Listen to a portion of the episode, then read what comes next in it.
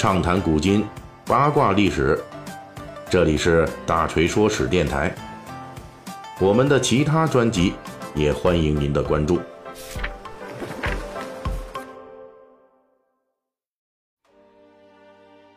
最近咱们这个几期《水浒细节解密》啊，一直聊这个幽州骑兵天王公孙瓒啊。那么中间呢，由于恰逢春节和元宵节，所以咱们插播了一期《三国演义》和元宵节的纠缠。本期呢，咱们继续回到聊公孙瓒这个话题。上一期啊，我们末尾就提到了，这公孙瓒呢，虽然兵马精锐，但是补充起来比较费劲儿。面对像袁绍这种世家大族啊，人家庞然大物啊，以及幽州本土豪强的死灰复燃，公孙瓒虽然能够凭借自己带着的这一批经过边疆战争磨练出来的精锐，把敌人一度给压制住，但是呢，他的这种部队注定是无法应付长期消耗的。而偏偏他的对手袁绍和这幽州豪强们，那战场能力呢，未见得比这个公孙瓒要强。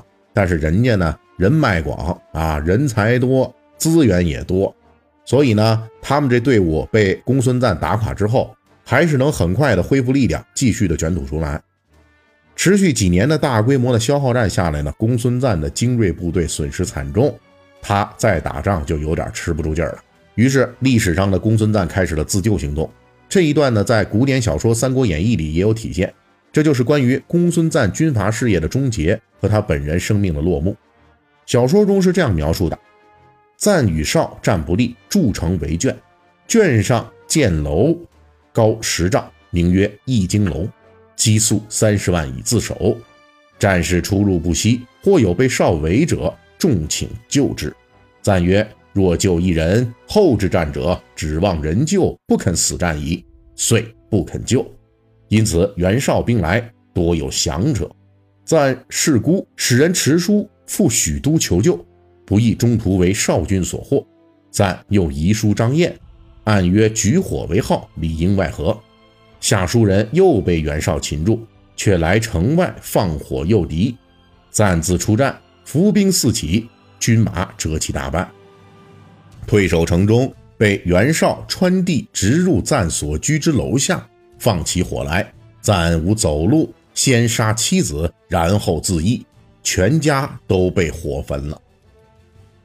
这段情节呢，其实很简单，讲的就是公孙瓒跟袁绍等人反复拉锯战的之后，有点扛不住了，于是呢，就不再进攻了，盘踞在易京这个地方组织防御。在这个从进攻转为防御的过程中，公孙瓒做了一件彻底瓦解自己集团队伍的事儿，那就是见死不救。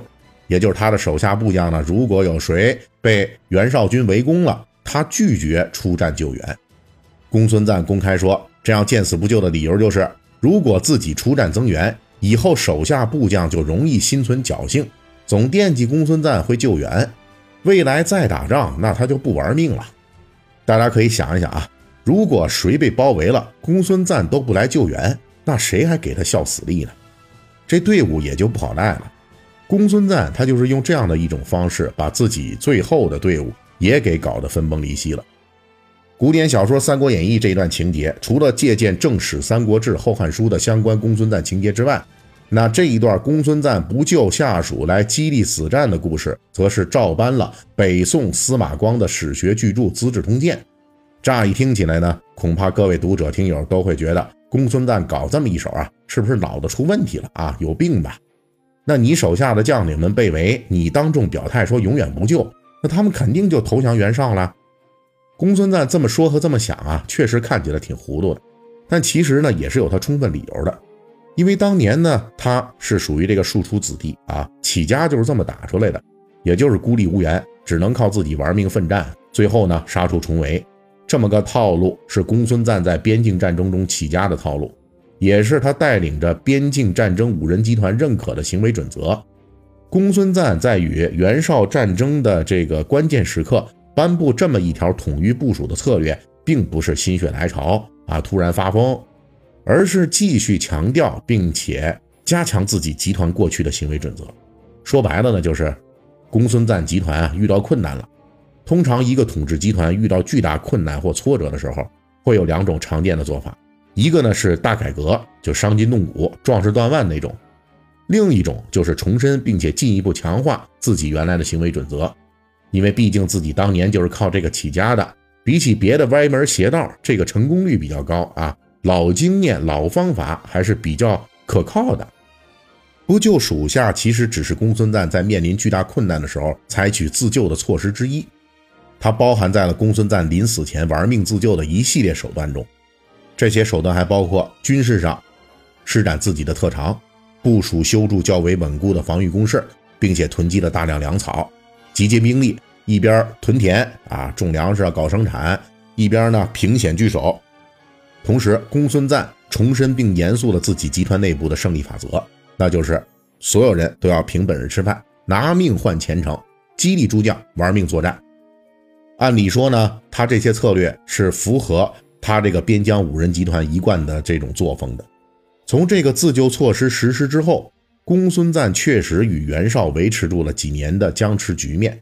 不仅袁绍几次攻击不能得手，还通过反击让袁绍吃了大亏。但是几年下来，公孙瓒被围攻的态势呢，并没有改善，反而地盘越打越少，最终让公孙瓒的这次自救演变成了自杀，他自己最后兵败而死。这到底是哪儿出了问题呢？原因就在于啊。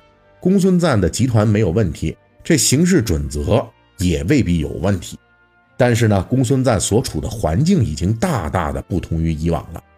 以往呢，他们是上升的啊，无论是边疆游牧民族骑兵多么强大，他的兵马是越打越多，越打越精锐。